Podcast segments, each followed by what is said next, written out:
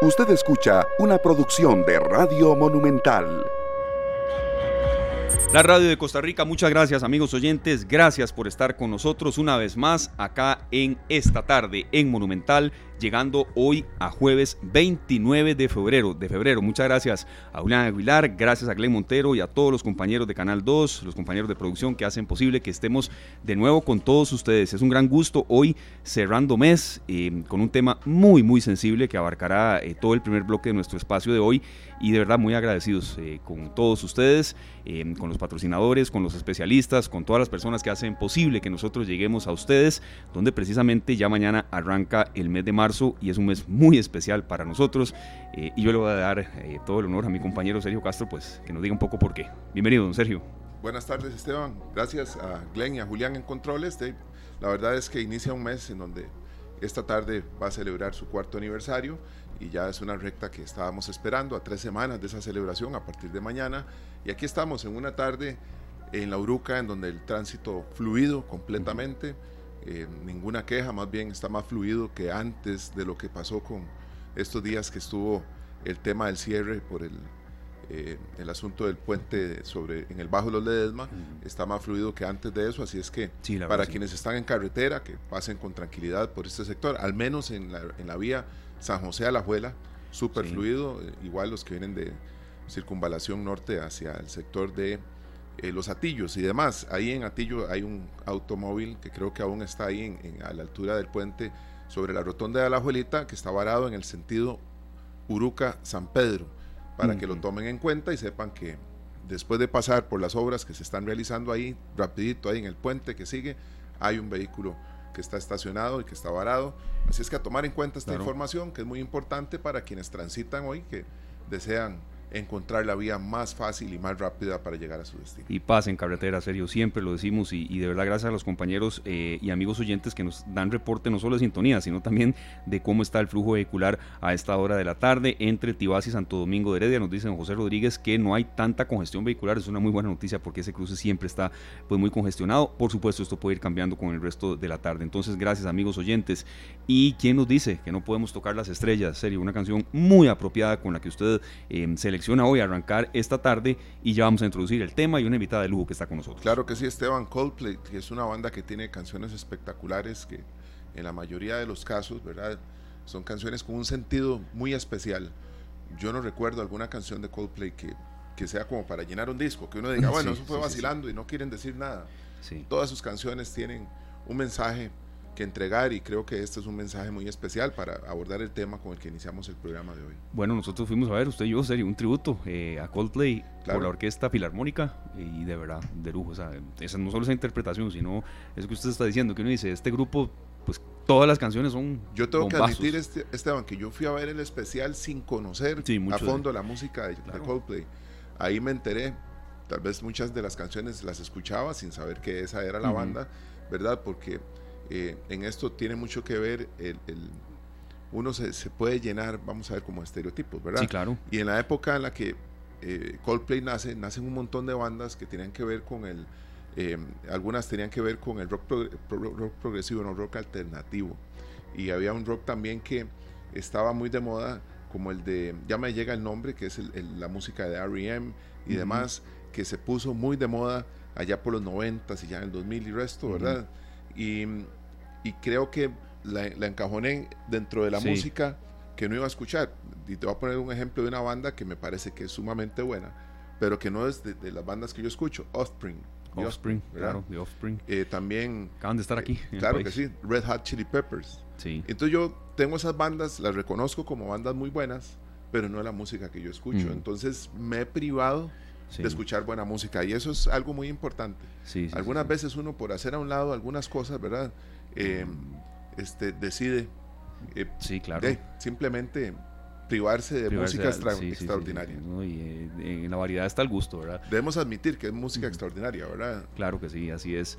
¿Quién dice que no se pueden tocar las estrellas? ¿Y quién dice que las personas que padecen de enfermedades raras no pueden hacerlo? Hoy es jueves 29 de febrero. El 29 de febrero es la conmemoración de la celebración del Día Mundial de las Enfermedades Raras. Si yo, amigos, a ustedes, eh, amigos oyentes, a ustedes les digo fenilcetonuria, síndrome de Parder-Willi, síndrome de Haubert, tal vez pues poca gente conoce de qué estamos hablando.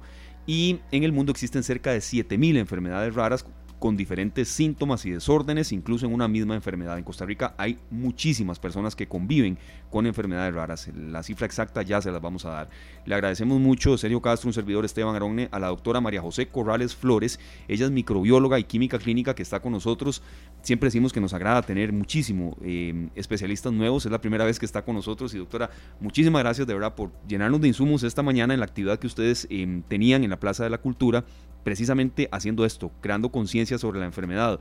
Yo creo que una eh, primera consulta es eh, eh, propiamente por qué se les llama enfermedades raras y qué tan frecuentes son en el organismo de una persona. Bienvenida doctora y muchas gracias por su compañía. Muchas gracias Esteban, buenas tardes. Bienvenidos a todos los escuchas Muchísimas gracias por la oportunidad. Efectivamente, hoy estamos de pañuelos largos, eh, todos los que estamos de una manera u otra asociados con las enfermedades raras. Contestando a tu pregunta, este sí, efectivamente hay alrededor de 7000 enfermedades raras. Las cifras varían porque hay ciertos requerimientos este pues para que una enfermedad se pueda catalogar como rara en el ámbito médico. Sin embargo, debido a, la alta tecnología, al desarrollo tecnológico, especialmente a nivel de secuenciación genética, se cree que ya ahora pueden rondar incluso alrededor de las 10.000 enfermedades raras. En Costa Rica, concretamente, alrededor de 350.000 personas padecen de una enfermedad rara.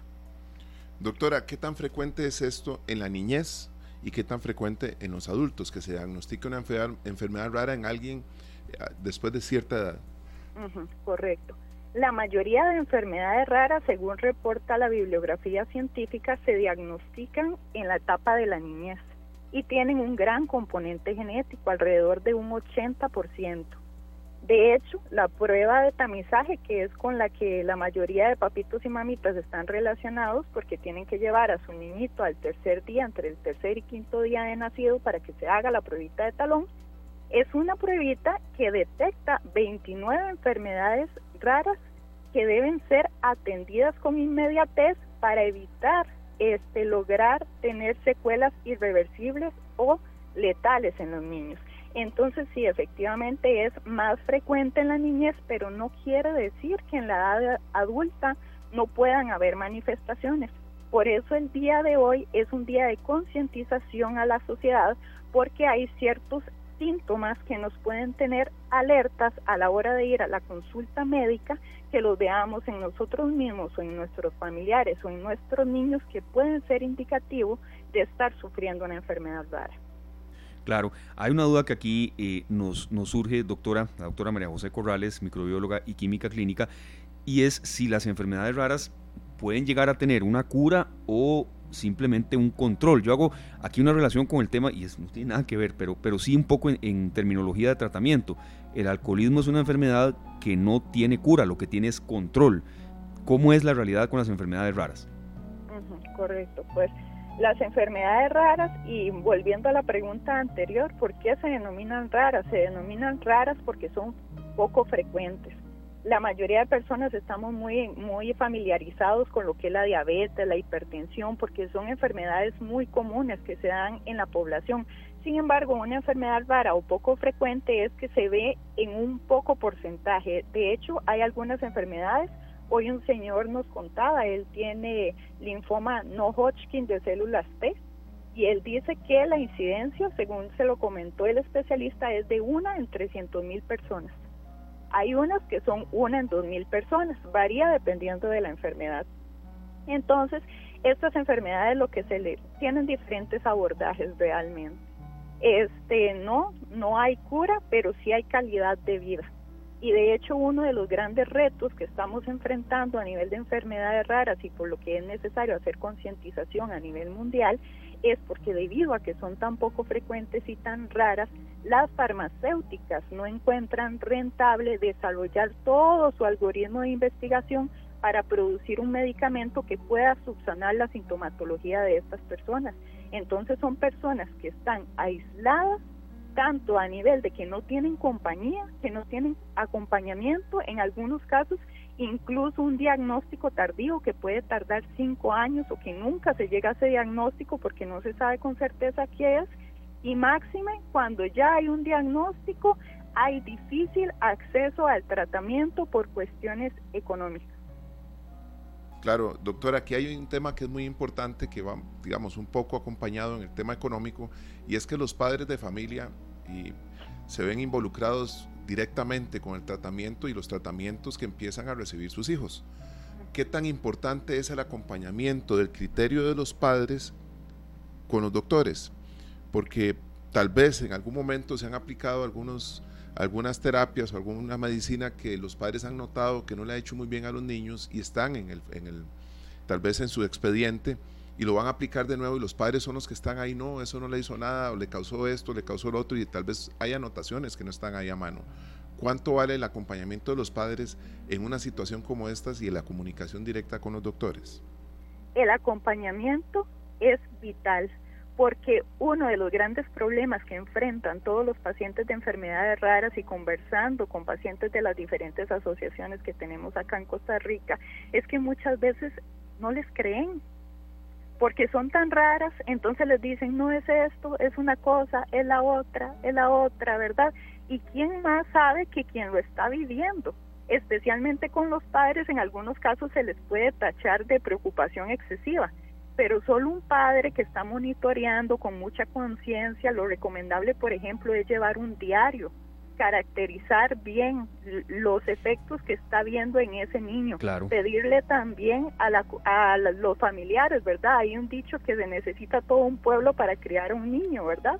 Entonces, una persona que, que ya tenga experiencia con chiquitos y son papás primerizos, mira, ¿a vos te parece normal esto? ¿Qué tal esto? Mi hijo está reaccionando así e irlo anotando para que el médico de acompañamiento pues tenga una referencia. Generalmente los pediatras y, y los, los médicos que tratan con población infantil pues son muy receptivos y muy empáticos, ¿verdad? A escuchar a las mamitas y los papitos, pero esa comunicación y ese control es vital a la hora de detectar una enfermedad rara. Claro, doña María José, aquí eh, se, se va un poco la parte de, pues, subjetiva en, eh, en, el tema de la, de la entrevista, ¿verdad? Dicen, por cierto, uno de los mejores profesores que tuve, que la objetividad total no existe, sino suma de subjetividades. Yo tengo una hija de tres años y ocho meses, entonces, cuando uno tiene un niño así y uno escucha enfermedades raras, pero que de verdad eh, no tienen cura, que tienen control para toda la vida, uno lo que, lo que se le va a la mente es cómo detectar que mi hijo o hija a los 2, 3, 4, 5 años ya puede ser propenso a una enfermedad rara. Digamos, qué sintomatología, que no tiene hambre o que de pronto tiene un salpullido, pero qué niño no tiene un salpullido, ¿verdad? ¿Cómo, cómo no, cómo no este, distinguirlas de la vida cotidiana, verdad? Bueno, una, cada enfermedad rara es un mundo completo, ¿verdad? Pero este, uno de los signos que han sido comunes en diferentes enfermedades raras, no decimos que todas, pero tal vez puede ser hipotonía. La hipotonía que es es sentir mm, a su niñito como demasiado blando a nivel muscular, como decir flojito. Es nosotros cuando estamos pues en posición erguida, ya sea corriendo, caminando, pues nosotros tenemos cierto tono muscular, ¿verdad? Como que los músculos están un poquito pues duritos. La hipotonía se siente como cuando una persona está dormida, que está relajada excesivamente. Entonces, si un papá nota o si una persona se empieza a notar incluso, mis piernas no responden, este, yo en ningún momento le di la indicación a mi cerebro de que dejara de sostener un vaso y el vaso se me cayó. Y eso lo estoy viendo en mi niño. Esos son señales de alarma. Doctora, ¿hay, hay algún, algún síntoma, algo irregular que tal vez a la hora del tamizaje no, no se vio muy claro y que los papás tienen que estar atentos por si notan alguna, algún comportamiento de los niños que los haga ver que es mejor que los pongan en control. Digo esto, yo sé que las enfermedades raras son muchísimas y que los, los síntomas deben de ser igual extensos, muchísimos, pero ¿qué probabilidades hay de que un papá a raíz de un comportamiento de un niño diga, aquí está pasando algo que no lo he visto nunca, voy a ir al hospital lo antes posible porque esto es distinto a lo que he visto en toda mi vida, que eso es muy común también, doctora. Pues yo creo que lo vital, ¿verdad? Y gracias al sistema de seguridad social que tenemos, ¿verdad? Que es totalmente gratuito para cualquier menor de edad, el control de niño sano es vital, ¿verdad? Y todos tienen el derecho, todos tienen la oportunidad. Eh, siempre se llevan tablas, ¿verdad? De, de a nivel, digamos, eh, de estadística, eh, cuál debería ser el grado de desarrollo de un niño para cierta edad que tiene, ¿verdad? cuáles son los comportamientos, cuál es la manera, pues que, es, que él habla, que las relaciones sociales, etcétera, etcétera. Hay un montón de parámetros. Entonces, ir de la mano con ese control de niño sano para que en el momento en el que tal vez el comportamiento o los síntomas de mi niño no caben dentro de esa normalidad, por decirlo de alguna manera, para que sea más entendible, eh, pues es importante eh, acudir, ¿verdad?, al centro de salud y además enfermedades recurrentes, ¿verdad? Cuando, cuando hay cierta recurrencia que tal vez no es normal, porque a todo niñito le da catarro, más cuando está en guardería, ¿verdad? Pero cuando hay un tipo de enfermedad que es muy recurrente, que, que el papá, el papá sabe, el papá y la mamá saben, esto no es normal, pues acudir al especialista correspondiente. Claro. Eh, doctora, vamos a escuchar a una niña eh, de nueve años que hoy prácticamente de verdad nos, nos, nos conmovió mucho, sinceramente, porque ella padece de fenilcetonuria, fenilcetonuria. Esa es una enfermedad que es muy poco frecuente y que eh, hay que tener muchísimo cuidado con el tema de la alimentación. Así es que eh, nosotros ya casi vamos a escuchar a, a Zoe. Y antes yo quería hacerle una consulta. Eh, doctora, algún tipo de números de contacto eh, donde la gente se pueda comunicar, padres de familia, si quieren saber más de las enfermedades raras, eh, antes de escuchar a Zoe. Adelante, doctora. Claro, muchísimas gracias. Bueno, eh, nosotros, yo pertenezco a la Asociación Costarricense de Tamizaje, que es una asociación que durante 30 años ha, ha trabajado con, con niños como Zoe, eh, fenilcetonuria, todas las enfermedades de tipo metabólico, enfermedades em, de tipo hormonal, incluso fibrosis quística, son 29 enfermedades. Los pacientes positivos este, por esta prueba tienen un acompañamiento de ASTA este, y sus familias también.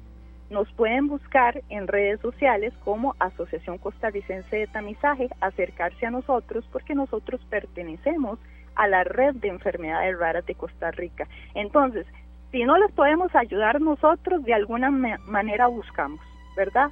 Nuestro número de WhatsApp, nos pueden contactar al WhatsApp 84725858. Eh, de igual manera, reitero, buscarnos por redes sociales, tanto nosotros, Asociación Costarricense de Tamizaje, como la Red de Enfermedades Raras de Costa Rica y estaremos para servirles con muchísimo gusto.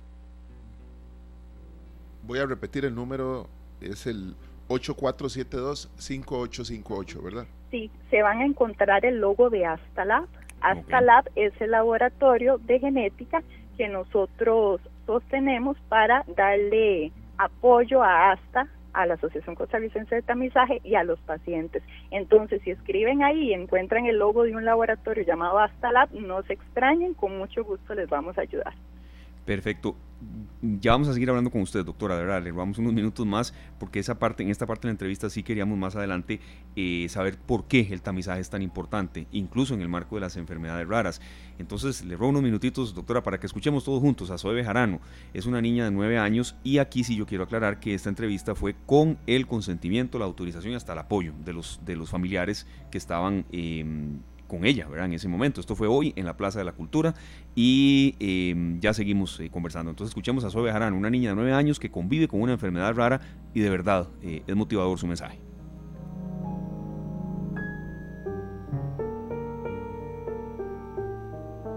Bueno, Zoe, perfecto. Entonces, este, ¿cómo ha sido tu vida con esta enfermedad? Eh, tal vez con días altos, días bajos, pero siempre con la, con la fe de seguir luchando, ¿verdad? ¿Cómo nos puede usted describir la experiencia?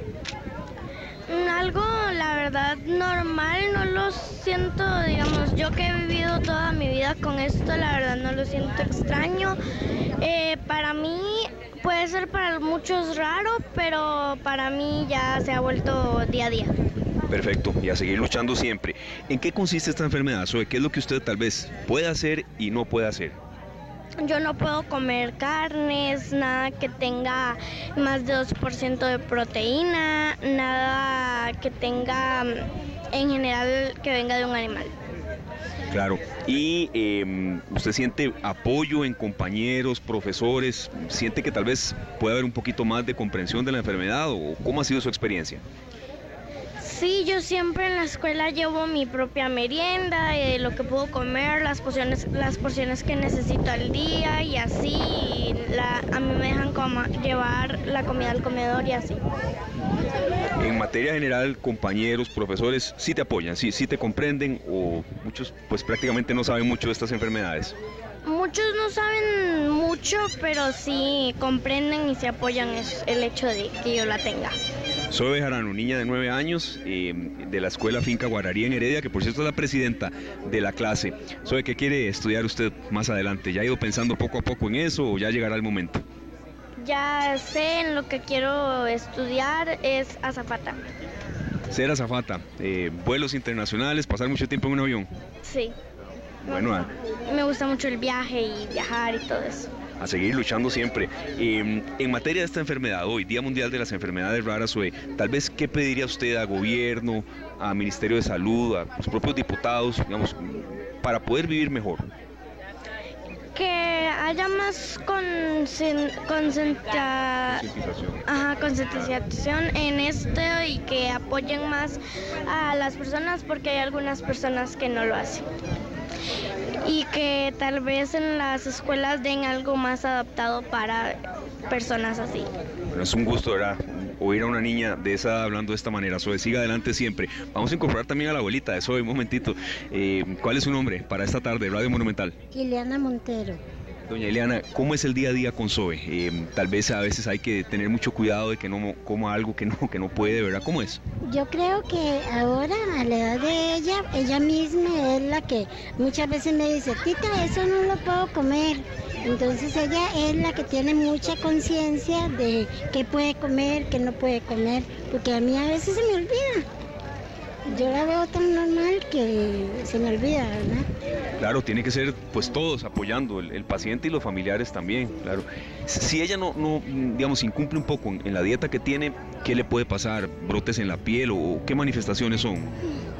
Es que es como una intoxicación y entonces, entonces eh, le puede dar desde hasta un ataque un ataque, este, eh, sus, sus partes cognitivas pueden, depende, ¿verdad? Pero es que como, yo digo que como desde niña, desde bebé, ella está y, la familia también estamos concientizados, entonces yo, yo siento que y yo, yo lo que pensaba era, uy, cuando soy sea adolescente, que quieren probar un montón de cosas y qué sé yo, pero la educación tiene mucho que ver. Claro, el día a día. Soy a seguir luchando siempre, de verdad es un gusto conversar con usted y, bueno, a cuidarse siempre, ¿verdad? y yo quería tal vez para terminar, ¿qué mensaje de la gente que tiene estas enfermedades? Porque esto, la vida normal puede seguir, pero hay que tener cuidados. Sí, lo que le dejaría de mensaje a cualquier persona que tenga, que esté luchando y que ya no quiera, digamos, em, siempre estar enfocado en que gracias a que me puedo mover, a que puedo hablar o así. Doctora, qué maravilla escuchar esto, ¿verdad? Porque qué lindo, uno sabe, ahora estábamos escuchando una canción de Coldplay que se llama Un cielo lleno de estrellas. Y de son los mismos cielos que vemos todos, estemos padeciendo una enfermedad o no, pues eh, sabemos que para muchas familias es muy complicado una situación como esta. Es un ejemplo a seguir, escuchar que las familias siguen adelante y a pesar de esto los niños tienen la ilusión de dejar atrás la enfermedad y salir adelante con su familia para alcanzar sus metas. Totalmente, totalmente. Para nosotros nuestros pacientes son nuestras estrellitas. Ellos día con día y sus mamás también, que son las grandes guerreras, su red de apoyo en general, pero en muchos casos, lamentablemente, es solo la mamá, ¿verdad? Este, ellos son nuestras estrellas que nos enseñan y nos dan una lección de vida de cómo a pesar de las circunstancias cuando se ofrecen las oportunidades adecuadas, las personas se adaptan y salen adelante. Sí, doctora, nos dice por acá otra doctora, por cierto, Ingrid Naranjo, que es psicóloga. Saludos a todos, excelente programa en un día especial como hoy, Día Mundial de las Enfermedades Raras. Ustedes siempre haciendo conciencia social. Muchas gracias, doctora, y, de verdad es una, es una misión que tenemos. Por cierto, este, doña María José, verá que muchas personas, eh, algunas, de verdad, algunas sí sabían del tema de enfermedades raras, muy poco, pero una buena cantidad con la que yo he conversado en estos últimos días tenía la noción de que enfermedades raras tienen que ver con temas de depresión o ansiedad, o sea, hay mucho desconocimiento todavía en esto. Claro, sí, hay muchísimo desconocimiento y es uno de los grandes retos que enfrentamos. De hecho, este, agradecemos mucho los espacios como este que nos permitan universalizar el conocimiento, ¿verdad? Porque es una herramienta muy valiosa. Eh, la gente tiende a satanizar el nombre raro, ¿verdad? Fue lo que en aquel entonces, ¿verdad? Se encontró la manera de caracterizarlo. Claro, es poco frecuente, es poco común, entonces es raro, ¿verdad? Y la gente, como, como reitero, este, tiende a satanizar el nombre, pero no, pues las enfermedades raras es cualquier tipo de enfermedad que sea poco frecuente, que tenga una sintomatología característica y que lamentablemente tiene poco apoyo del sector diagnóstico y farmacéutico. Claro, doctora, este, usted hablaba ahora el tema del tamizaje. Eso pues obliga a los padres a regresar con su niño al hospital. Es, es muy recurrente que los padres no vayan.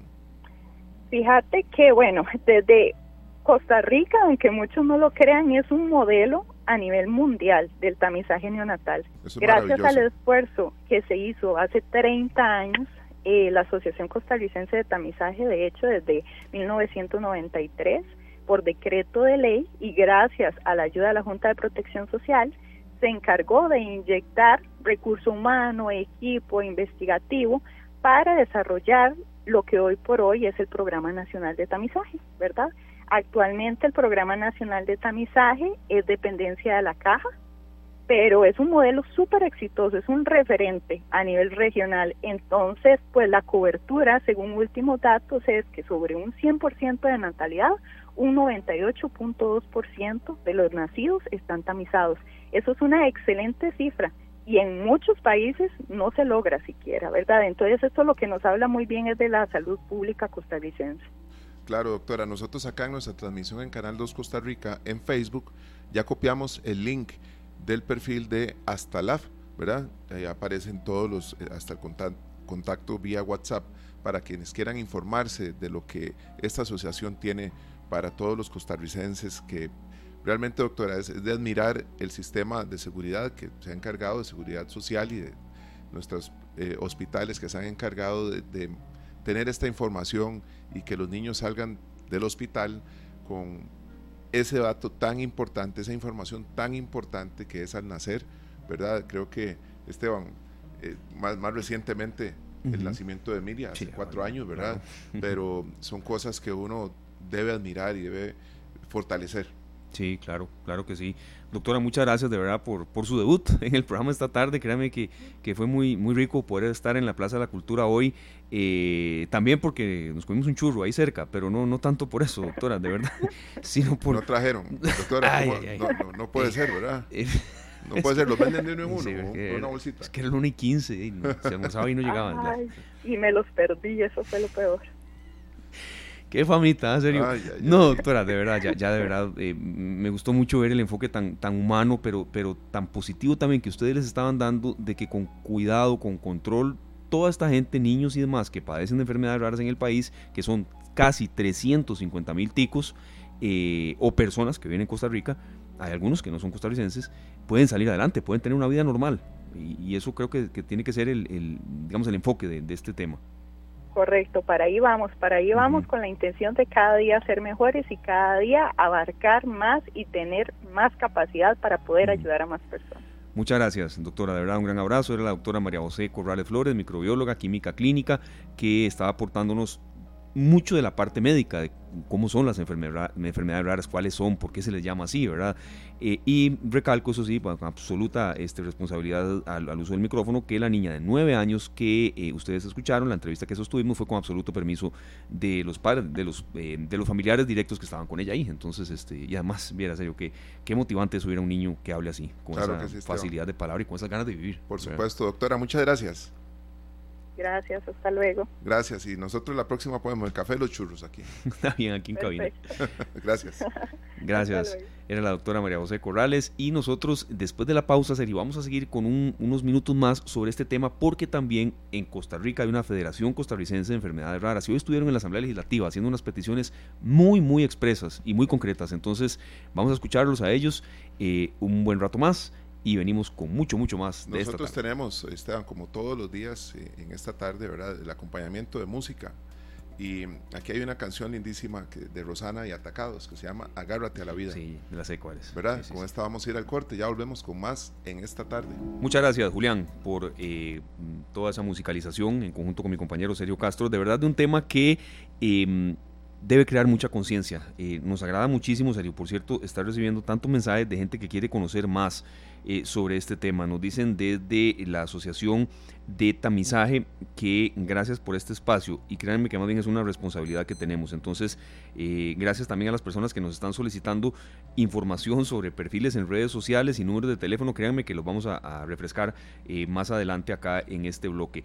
Vamos con doña Nancy Rivas. Ella es madre de un paciente diagnosticado con una enfermedad rara. Ella nos va a decir de quién se trata pues este paciente eh, este familiar, pero además ella es eh, eh, integrante de la Federación Costarricense de Enfermedades Raras. Hay hasta una federación, hay mucha organización, lo que pasa es que a veces no se sabe y no se divulga, entonces de verdad es una responsabilidad de nosotros.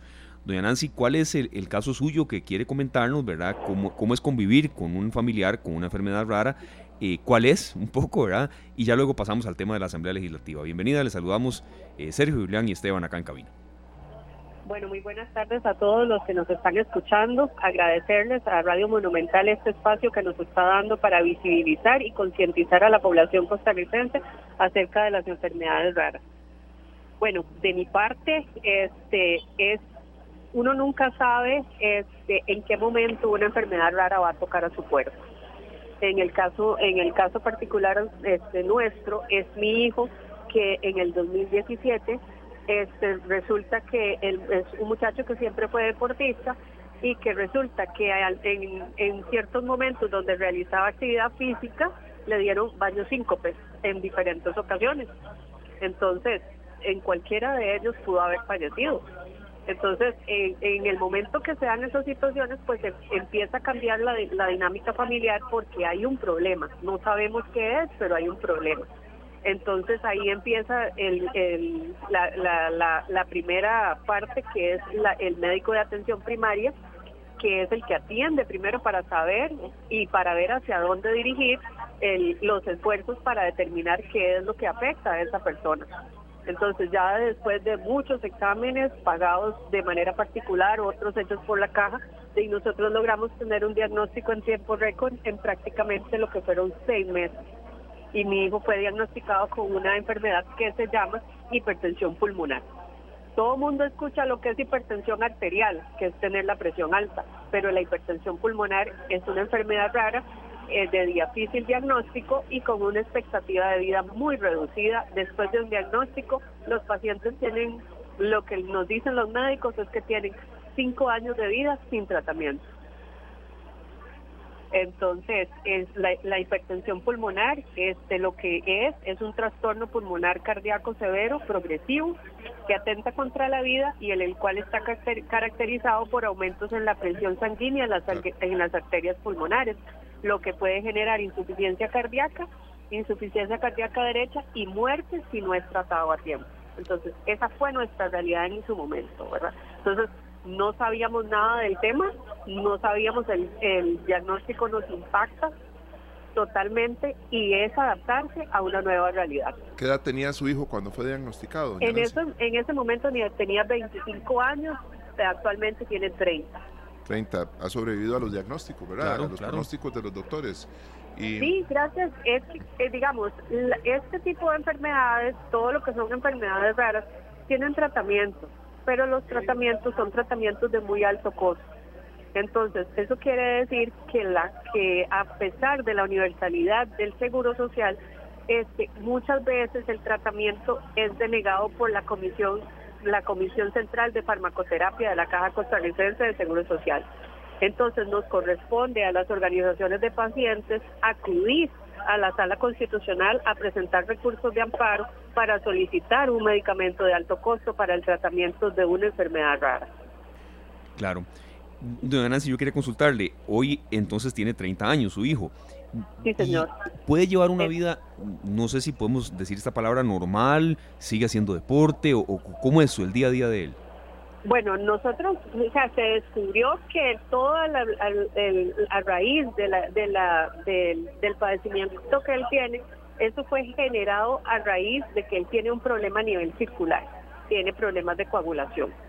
Entonces, este, actualmente él está anticoagulado de por vida y con tratamiento para hipertensión pulmonar.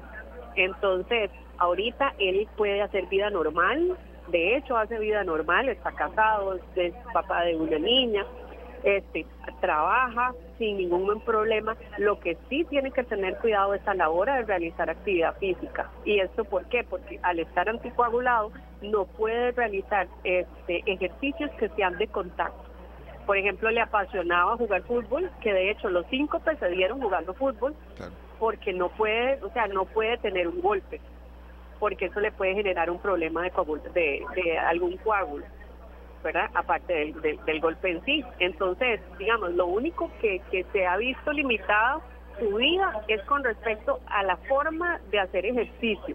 Puede hacer tenis, puede nadar, pero no puede ningún tipo de deporte de contacto y llevar una dieta que, que no lleve este, lo que son verduras que sean verdes, porque esas verduras están contraindicadas para lo que es este, los tratamientos de, coagulación. Doña si usted tocaba un tema que es muy importante ahora y es que en los tratamientos de las enfermedades, para las enfermedades raras eh, se da el caso de que los costos son muy elevados y tenemos también el testimonio, lo hemos tenido en programas anteriores, de una madre que tuvo que salir con su hija del país, actualmente vive en Estados Unidos, porque le era más rentable trasladarse allá con sus hijas para atender a una de ellas con una enfermedad rara y no estar viajando, estar buscando fondos, sino que está ella completamente enfocada en que el tratamiento se le brinde de manera oportuna a la niña. ¿Verdad? Esto pues a raíz de, lo que sucedía acá. Eh, ¿Cuál ha sido la situación de ustedes en torno a esto? ¿El tratamiento de su hijo sí ha sido eh, pues eh, otorgado por la caja? Sí, bueno, no, para, para explicar tal vez, este, para explicar ese tema un poquito, resulta que la Caja Costarricense de Seguro Social maneja una lista oficial de medicamentos. Entonces, en esa lista oficial están los medicamentos a los cuales no hay ningún problema que cualquier médico receta. Pero están los, los otros medicamentos que no están en la lista de medicamentos oficiales. Entonces, el médico tratante, en virtud de la relación médico-paciente, receta un medicamento en virtud de que él considera que ese medicamento es el medicamento adecuado para tratar esa patología. En el caso de la hipertensión pulmonar, actualmente en Costa Rica tenemos una, una, una variedad de medicamentos que, que gracias a Dios tratan la, la, enfermedad y que, y que mejora la calidad de vida y que mejora también la expectativa de vida tenemos Bocentán, Ambricentán, Iloprost, Treprostinil, Sildenafilo, eh, mm, Macicentán, o sea, toda una serie de medicamentos que son para tratar exactamente lo que es la hipertensión pulmonar. Entonces, en el momento que el, que el médico recomienda ese medicamento y la Comisión Central de Farmacoterapia, como lo expliqué anteriormente, rechaza ese medicamento aduciendo que el costo-beneficio no es bueno porque es, un medicamento muy caro para una sola persona. Distinto es el caso de cáncer, que es muchas personas con cáncer y que entonces el medicamento es un poco más accesible. Pero en el caso de esta enfermedad es medicamentos muy caros para una sola persona. Y esas y muchas veces los pacientes no solamente necesitan una una terapia sino que muchas. veces es una terapia una segunda terapia o una triple terapia porque se necesita combinar una serie de medicamentos para que la persona tenga calidad de vida. Entonces en nuestra experiencia en la, en la federación y en la asociación que yo también represento hemos, eh, hemos sido sumamente exitosos porque hemos tenido acceso a los medicamentos y siempre presentando recursos de amparo, pero siempre hemos tenido acceso a los medicamentos. Entonces, es de agradecerle a la Caja Costarricense de Seguro Social todo el esfuerzo que ellos hacen, que digamos, muchas veces las condiciones no son óptimas, pero no podemos quejarnos desde nuestro punto de vista por la gran atención que nos dan y el gran apoyo que recibimos de la comunidad médica que trata las, estas patologías, porque siempre los médicos, hay un médico que siempre está comprometido con el paciente. Entonces eso hay que rescatarlo. Sí. No, no, totalmente eh, comprensible ese punto. No, Nancy, aquí Sergio y yo eh, queríamos pues, enfatizar un poco la parte del ánimo de, los pacientes eh, que conviven con este tipo de enfermedades, ¿verdad? Las enfermedades raras que reiteramos no tienen cura, lo que tienen es control, pero claro que se puede salir adelante. Y aquí nos consultábamos, serio, el impacto también de que le puede pasar a uno que le digan, no, usted no puede hacer deporte. Claro. Algunos, por dicha, hay otros también, pero, pero sí la parte de, de enfoque a la salud mental tiene que ir de la mano con las enfermedades raras, ¿no? Serio. Doña Nancy, ¿cómo, ¿cómo fue ese momento para su hijo? O sea, él tuvo que recibir apoyo de algún psicólogo o ustedes como familia, que son muy unidos, lograron salir adelante con, con él si su estado de ánimo se vio muy afectado ante esta situación. Bueno, lo primero es que tenemos que tomar en cuenta que, que digamos, un diagnóstico de este tipo nos, eh, nos enfrenta a un choque, a una nueva realidad, a algo a lo que usted no estaba preparado y viene una serie de etapas de un duelo, porque hay que cumplir un duelo, un duelo, o sea, se siente una muerte. Y entonces es muy duro porque hay que, se pasan el enojarse con Dios, el, el no querer, o sea, el no querer aceptar esta nueva realidad, el no querer este, muchas veces este, dejar tratamientos, de dejar ir a citas, este, muchas veces este, ver que, que, que uno no está capacitado para para llevar esta, esta situación, pero a lo último, como, como la frase que dice, nunca se sabe qué tan fuerte eres hasta que ser fuerte es tu única opción. Entonces, eso lo vivimos los pacientes y los pacientes y los cuidadores porque nuestra realidad cambia total y absolutamente. Entonces, sabemos, al menos en el caso de nosotros, al vivir toda esa situación, nosotros nos comprometimos a decir, no queremos que otras personas pasen por estos tragos tan amargos que nos, a nosotros nos tocó vivir. Entonces, ahora somos nosotros los que damos ese acompañamiento en el, el que en algún momento me dieron a mí diciéndome, no estás sola.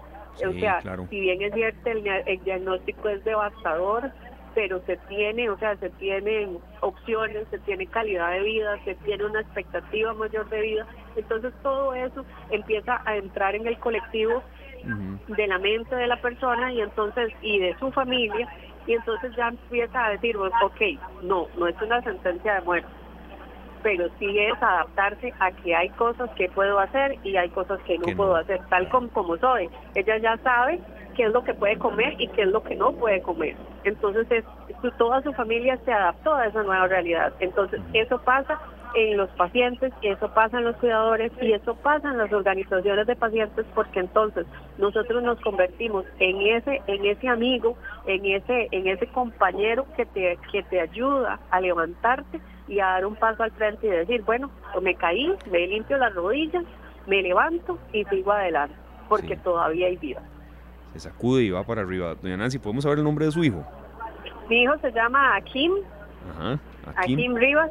Ok, perfecto, ¿no? Y mándele un fuerte saludo y que no afloje ni un minuto. Ya, ya hasta le hizo abuela a usted.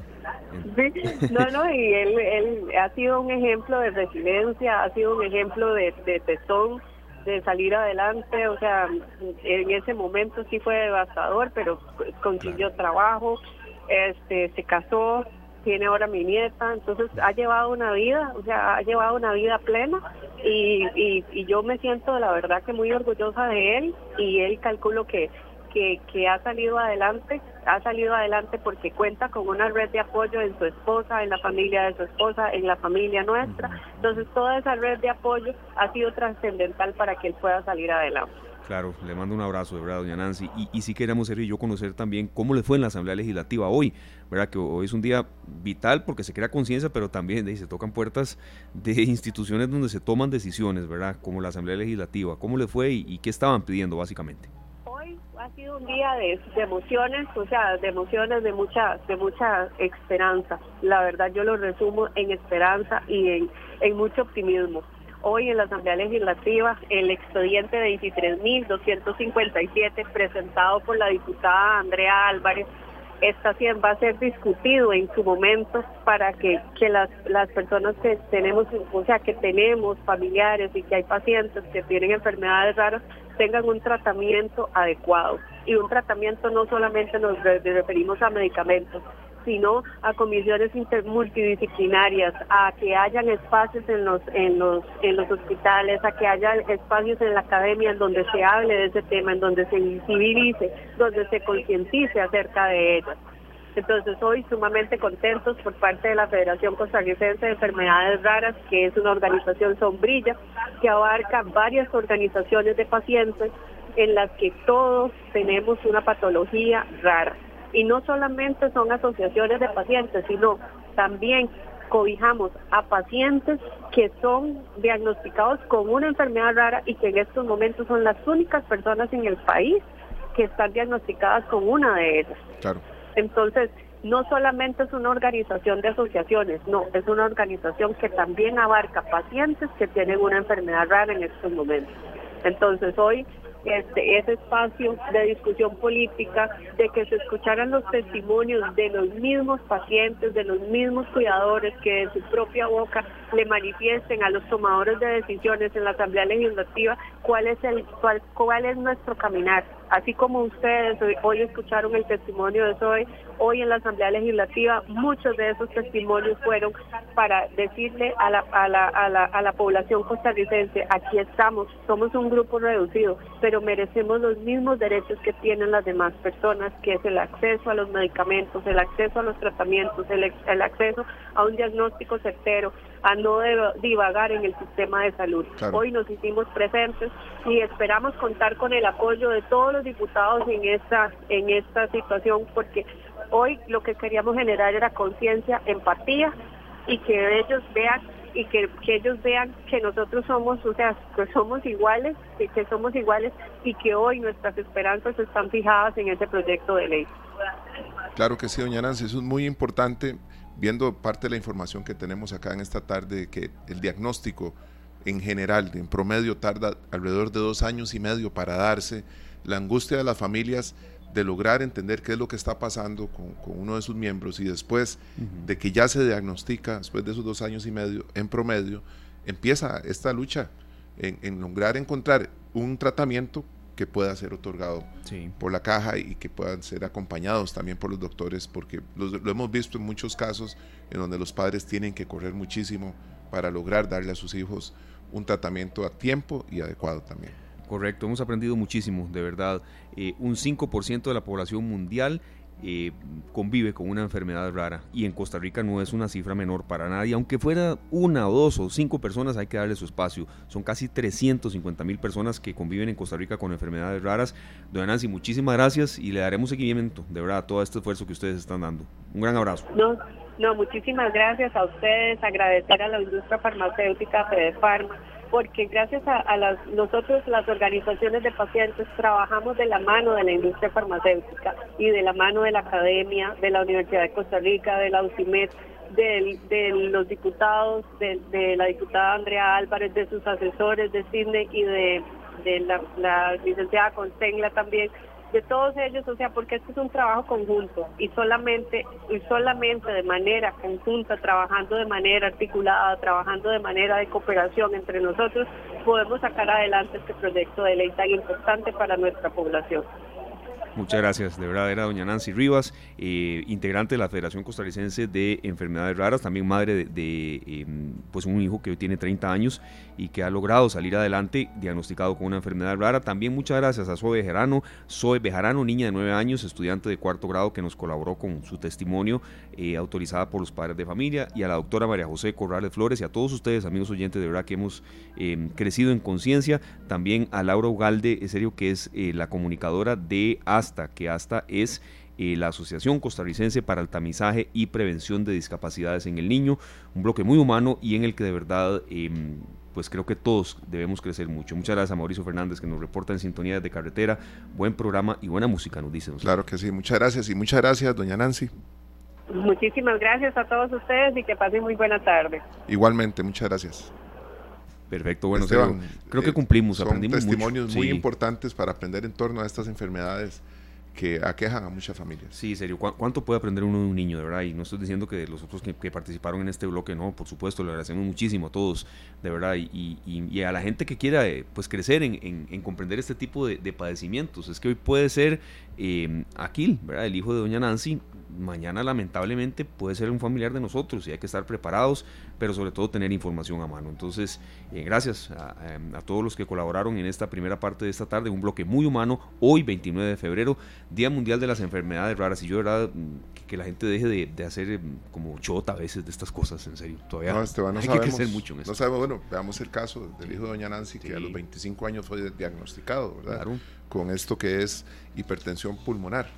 Y realmente aprendemos de que no estamos exentos a que en algún momento podamos presentar un padecimiento, algunos síntomas que nos determinen ese padecimiento de la enfermedad rara. Así es, tenemos mucho, mucho más para todos ustedes en esta eh, tarde de jueves, muy calurosa por cierto, y después eh, del corte comercial venimos con una información muy importante para usted, amigo oyente, que se va a casar. Ay, ay, ay. ¿Por qué señaló para la cabina? Ah, bueno. Hay mucha gente ahí que se va a casar, creo yo. No, todos volvieron a ver para el otro lado. ¿Serio? ¿Qué claro. Hay una canción de Juanes. Vamos a ver si, si la gente sabe que el nombre de Juanes, el nombre pila es Juan Esteban Aristizábal Vázquez. Hasta ahora lo, lo tengo yo así de claro, ¿verdad? No, yo también, lo confieso. Bueno, la canción se llama No creo en el jamás. Ya regresamos con más en esta tarde. Ay, ay, ay. Muchas felicidades, en serio, es un paso que hay que dar en la vida. Este, eh, es por la música que seleccionamos, ¿verdad? Claro, claro. Felicidades, muchas gracias. Muchas gracias a todos ustedes, amigos oyentes, por estar con nosotros. Se viene la Exponovia el fin de semana el sábado 2 y domingo 3 de marzo. Y bueno, se nos, se nos fue febrero y siguen las actividades masivas y de verdad le agradecemos muchísimo a don Gilberto Chávez, organizador de Exponovia, que está con nosotros, también a los que nos están acompañando por acá. Don Gilberto, bienvenido aquí a su casa esta tarde en Radio Monumental. Eh, y qué decir, ni se oye esta canción y, ya hay oyentes que nos, nos están manifestando, poniendo caras de susto, de alegría, de todo, aplausos. Pero bueno, que dicha que la Exponovia sigue eh, creciendo y ya es la edición número 38 que se avecina. Estamos muy felices, Esteban y Sergio, de estar acá y con esta cobertura importante porque nadie pensaría que en 38 años hemos tenido un éxito tan importante con la Exponovia. Eh, se sigue casando la gente y la industria del entretenimiento es importantísima. Por eso este sábado 2 y domingo 3 es que... Eh, en el Windham San José Radura vamos a tener la Exponovia para que nos visiten y que vayan a ver esa cantidad importante de proveedores que realmente hace que un momento tan importante y tan especial como eh, la boda que la novia tiene la ilusión puedan tener esa cantidad de oferta que, que si bien eh, es, es importante tenerlo siempre a mano para también poder recomendarlo. Claro, y es que se lo estábamos comentando un poco que, el tema de una boda no es solamente eh, de propiamente el acto, hay, hay, mucho de engranaje alrededor, de proveedores, de encadenamiento, y es una actividad masiva. ¿verdad? Eso es muy importante, Esteban. El que asiste a Exponovia puede salir con todo coordinado completamente, ¿verdad? Desde la música, los, los, alimentos que son muy importantes en estas ceremonias y el equipo, homenaje, todo sale listo de ahí. Así es que es, es, una fecha muy importante para quienes están planeando una boda y para los que les falta un empujoncito, que se den una vuelta y digan, ah, bueno, la verdad es que podemos resolverlo de una manera muy sencilla, ¿verdad? Bueno, dice uno. Acá don Frank Ovares dice que cuando usted señaló, él se quitó el tiro viendo la, la cámara. Aquí nos dice en Facebook, dice, donde Esteban señaló, yo me capié. Julián también, no, no, pero de verdad. Eh, vea, y antes, eh, don, Gilberto, para hablar de, de la exposición y todo lo que tiene, sí, sí, ya hablando absolutamente en serio, es verdad y está reflejado en estadísticas que la gente se está casando menos, pero no es cierto que no hay, que no hay bodas y que, y que es algo aislado y que es algo esporádico, para nada, para nada. Los, los, las listas de bodas siempre están pues llenas em, en centros tal vez donde, donde uno pueda adquirir regalos y demás. Es decir, eh, sí es cierto que hay un descenso, pero no es cierto que es algo esporádico ni aislado, para nada. Y esto precisamente ayuda a ser el país eh, que tiene esos índices tan importantes de felicidad, ¿verdad? Y qué más eh, bonito que poder ir a un desfile de modas donde usted puede ver unos trajes realmente espectaculares con eh, una cantidad de modelos mujeres con aquellos trajes de ensueño, caballeros, hombres también tenemos trajes para que nos veamos bien en ese día tan especial. Entonces es una actividad realmente que es de muchísimo regocijo, da muchísima alegría y sobre todo que que genera muchísima alegría dentro de lo que es la expectativa de poder casarse. Don Gilberto, ¿cuántas eh, historias debe haber visto usted en, en, en Exponovia, verdad? de gente que llega y, y sale ahí con todo armado. Claro, imagínese que en la del año pasado tuvimos dos pedidas de mano en vivo, ahí en el mismo escenario, sin que fuera planeado. Llegó un novio y dijo, yo quiero pedir la mano. Y pusimos en ese momento fuegos artificiales y pólvora y el desfile y todo, porque realmente es un momento importante pueden ir y acudir pues novios, novia, la mamá de la novia, las amigas, eh, realmente para pasar un día en familia y un día en amigos también. Hay, hay un detalle muy importante, Esteban, que claro. me, enteré hace poco un amigo que estaba sufriendo para conseguir los anillos. Conseguir alguien que le diseñara los anillos que ellos habían, eh, pues habían pensado que querían. Entonces también hay proveedores en joyería y demás para que quienes vayan sepan que lo único que necesitan es darle sí, sí, sí a todo. Sí, sí, sí, sí. Es prácticamente... Ya usted dijo que sí, sí es sí, ¿verdad? Sí, sí, sí. No, y está esa, parte también, eh, eh, serio, y don, Gilberto, que, que a veces Usted lo que quiere es simplemente que alguien organice todo y usted llegar y, entiende uno eso, ¿verdad?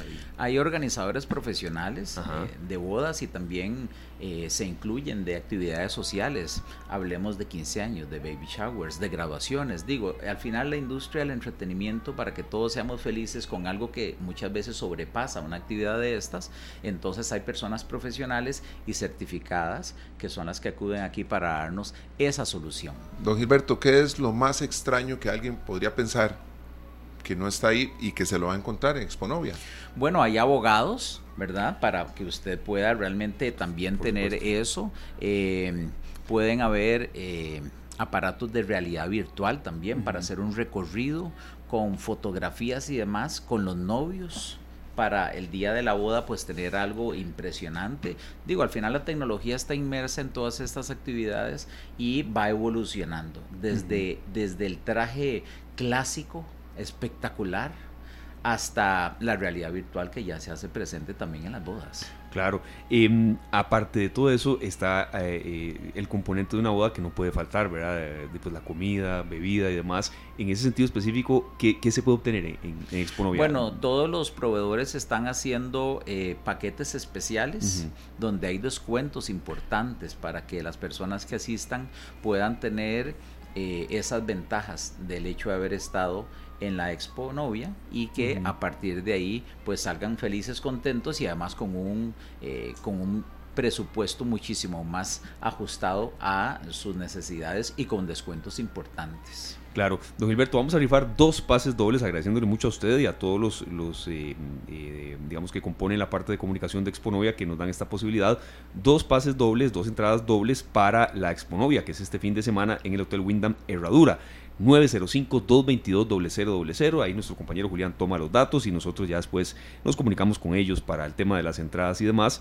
Eh, 905-222-0000. Don Serio, dos pases dobles para la Expo Novia. Me están preguntando por acá el tema de, los costos. Eh, mm, promedio que puede oscilar eh, eh, una boda. Eso es, de verdad, puede ser desde una suma evidentemente millonaria hasta una suma multimillonaria. Bueno, este, hace poco asistí a una boda y el amigo decía, hice una boda con pocos invitados para poder brindar una mejor ceremonia en, general, ¿verdad? Si hubiera invitado a toda mi familia, tal vez no hubiera podido cubrir la actividad como lo logré. Y esos son detalles que también pueden lograr asesorarse en Exponovia para ver con el presupuesto que se tiene qué pueden ir adquiriendo, qué pueden ir negociando con los proveedores, Esteban. Incluso aquí hay también exposiciones en el caso de Laura Romani Academy, que va a tener el sábado a las 6 pm el esplendor nupcial, secretos del maquillaje para novias. Cosas como esas, Esteban, detalles como esos eh, que puede pensar uno, que me va a maquillar la prima, dicen, ¿verdad? Muchas, ¿verdad? Y que a veces les puede resultar más caro porque tienen que correr porque quien las va a maquillar tuvieron que contratar la última hora. Son detalles que en esta feria pueden ir adelantando y pueden ir cotizando para que logren ajustar su presupuesto a las oportunidades y a las opciones que le ofrece Exponovia 2024. Dos detalles importantes. Vamos a tener no una tarima, sino dos tarimas. En la tarima 1, donde van a ser todos los desfiles y toda esta parte que engalana la actividad, y una segunda tarima donde tendremos educación para precisamente estos detalles de maquillaje, cuál es la mejor elección de la música, si es en la tarde, en la mañana, en la noche. Y es importante entonces que eh, teniendo en cuenta esto, se tomen su tiempo y que la Exponovia abre sus puertas a las 10 de la mañana y hasta las 7 de la noche ambos días. El costo de la entrada por un día es de 4 mil colones. Realmente es muy accesible porque queremos que todas las personas pues vayan y obtengan eh, esos descuentos y toda esa oferta de todos los todos los eh, patrocinadores y expositores también. Así es, 905-222-0000, repetimos, dos pases dobles para ir a la Exponovia y todo lo que allá eh, puedan apreciar. Sí, este tema de los costos, este, don Gilberto, creo que bueno enfatizar un poco. Em, mm, todo el engranaje de una boda, que no es algo, digamos, eh, sencillo de costear, hay que ser muy sincero, ¿verdad? Pero uno puede acomodar un poco el presupuesto.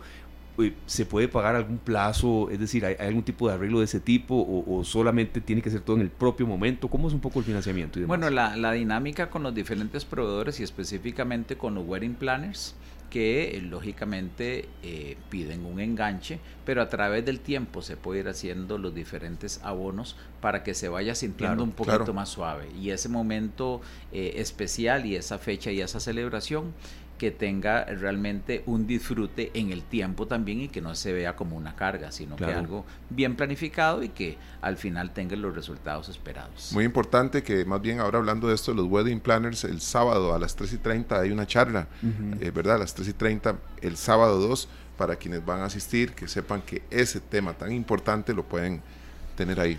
Tendremos también la visita de un diseñador de trajes que es costarricense para orgullo de Costa Rica, que está radicado en México y que es el que viste a las grandes personalidades de las grandes eh, cadenas eh, radiales y grandes cadenas eh, televisivas. Va a estar aquí en Costa Rica con un desfile espectacular y también tendremos un desfile de cierre sencillamente impresionante con las modelos más reconocidas de Costa Rica también. Estamos hablando del diseñador Edwin Ramírez. Es correcto.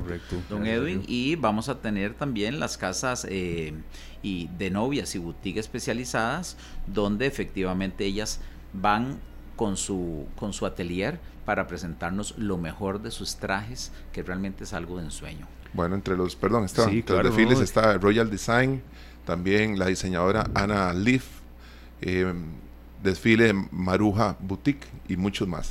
Claro, no, es que eso, está consultando serio también y acotando, es, es bueno apuntarlo, porque, claro, no va a la exponer y demás, pero puede quedarse alguna charla sobre temas específicos, ¿verdad? ¿Qué, ¿Qué, menú hay de opciones este sábado y domingo? Bien, el sábado y el domingo en la tarima principal, aparte de los desfiles, tenemos, eh, como les decía, la capacitación, tenemos también música, ¿verdad? De grandes artistas que nos han estado eh, apoyando y acompañando para que eh, la propuesta sea importante a nivel de el entretenimiento, ¿verdad? Eh, grandes solistas, también para las ceremonias tenemos barítonos, tenemos personas que realmente pueden engalanar una iglesia, una, parte pues muchísimo más formal y también pues están las orquestas y están todos estos cantantes que hoy por hoy se hacen presente en la escena eh, musical del país. Perfecto, ya se nos fue la primera entrada doble y recordamos 905-222-0000 para asistir a la Exponovia este fin de semana. Yo quería consultarle a don Gilberto cuál ha sido el secreto también del éxito porque 38 ediciones pues no es fácil, ¿verdad? No sé si en pandemia hubo alguna manera... Eh, de que fuese virtual o, no hubo, cómo, fue un poco y cuál es el secreto para ya casi 40 ediciones. Bien, lo primero es que es una organización que tiene muy claro el escoger los proveedores de manera eh, con pinzas casi, ¿verdad? Para que haya de todo y que usted pueda ir a la Exponovia y realmente encuentre una oferta muy amplia. Lo segundo es que sean proveedores serios, ¿verdad? Que sabemos que no van a dejar a nadie colgando. Y eh, lo tercero, una capacidad organizativa para que las personas que van y disfrutan en vivo la experiencia realmente estén felices, cómodas, contentas. Eh, en, esta edición el parqueo no se cobra, tenemos esa comodidad. En, el, en la sede, en el Windham, tenemos también una iglesia, una capilla, también para que las personas se den cuenta de eso. Y eh, el, secreto es un tema organizativo pero el mayor secreto es que las personas salgan felices de la feria. Eso es lo más importante. Eso es lo más importante. Sí, sí, sí. Yo creo, y ya para cerrar, don Gilberto, repitiendo a la gente, sábado 2 y domingo 3, este fin de semana, em, la boda y la organización de una boda genera estrés, no, no puede mentir, ¿verdad? Pero yo creo que a veces con organización, con buen tiempo de anticipación, las cosas salen bien.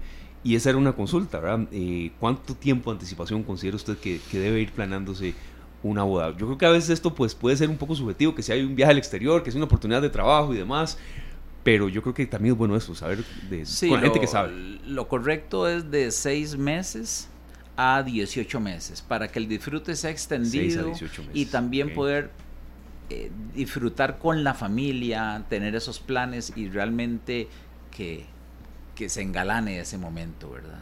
Y tener todo previsto, eh, además del presupuesto. Eso, eso le iba a decir, don Gilberto, que es muy importante también, que muchas veces eh, la fiesta y, toda la celebración de la boda conlleva a un gasto extraordinario.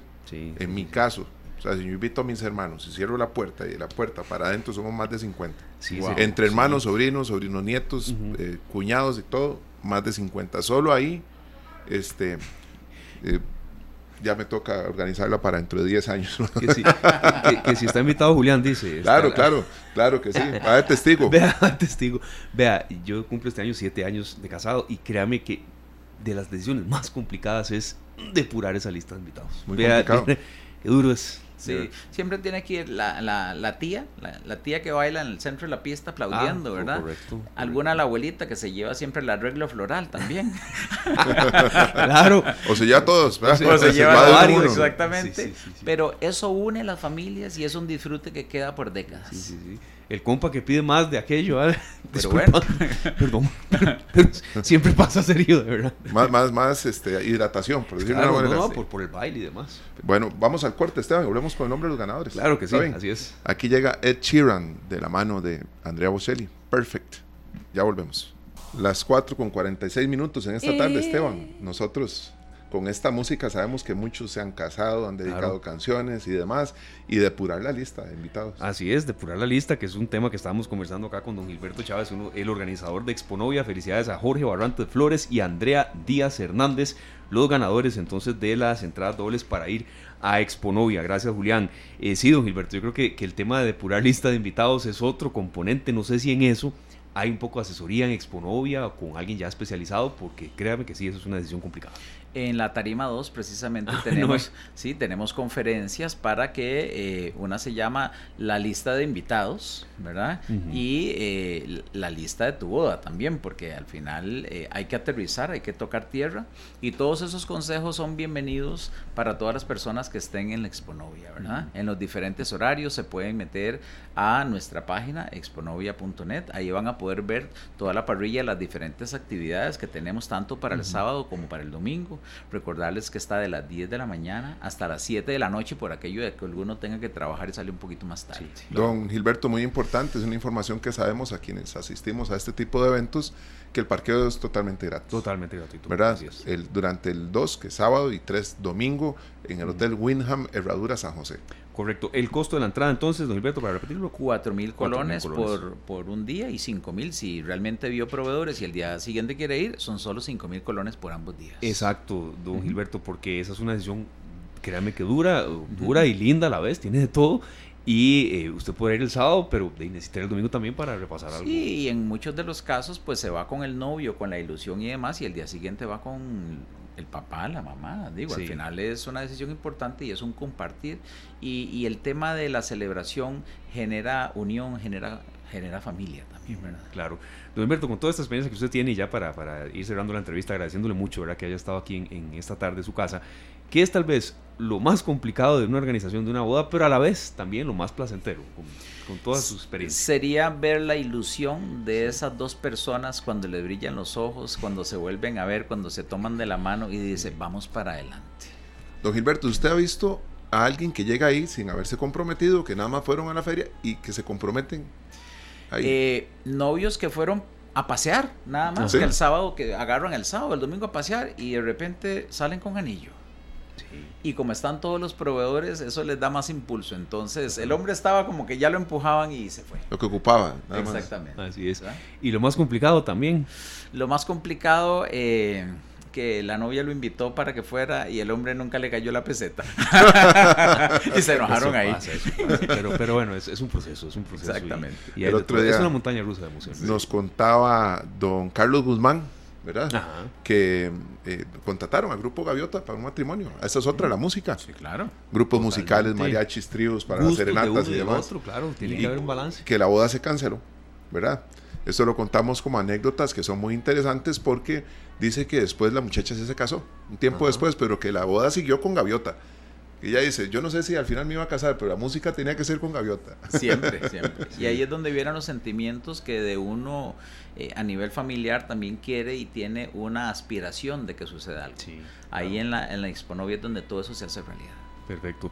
Don Alberto, muchas gracias por haber venido, de verdad, y, y, que les vaya muy bien en esa Exponovia que ya se acercan a las cuatro décadas ya de organización. Muchas gracias. Y vamos, vamos eh, a cerrar muy bien el día, el día domingo con un desfile espectacular.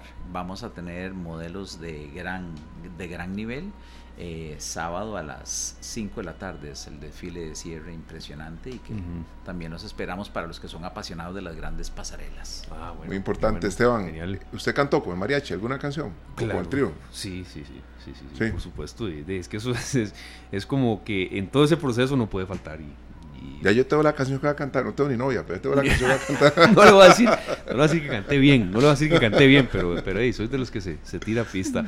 Muchas gracias de verdad a todos por el programa de hoy, amigos oyentes, los especialistas, y los invitamos mañana que estamos de 3 a 5 en el horario habitual, donde por cierto vamos a hablar entre otros temas, Sergio, de un llamado a la paz, a, la calma, estamos viviendo como momentos convulsos de homicidios y demás, eh, en una situación en la que el país está y no podemos dejar de lado, en esta tarde hay de todo, y sobre todo también un tema que ha sido muy eh, de mucha actualidad y algo de preocupación, pero debe llamar también em, a la información con especialistas, el tema del gusano barrenador. Entonces, de verdad, los esperamos mañana y muchas gracias a todos los que hicieron posible el programa de hoy, a los compañeros de cabina, Pablo Díaz, los compañeros de producción, Canal 2 y por supuesto sería usted con esa música que hoy sale. Muchas gracias, Julián. Ese trío que está sonando, le despedamos con esa canción.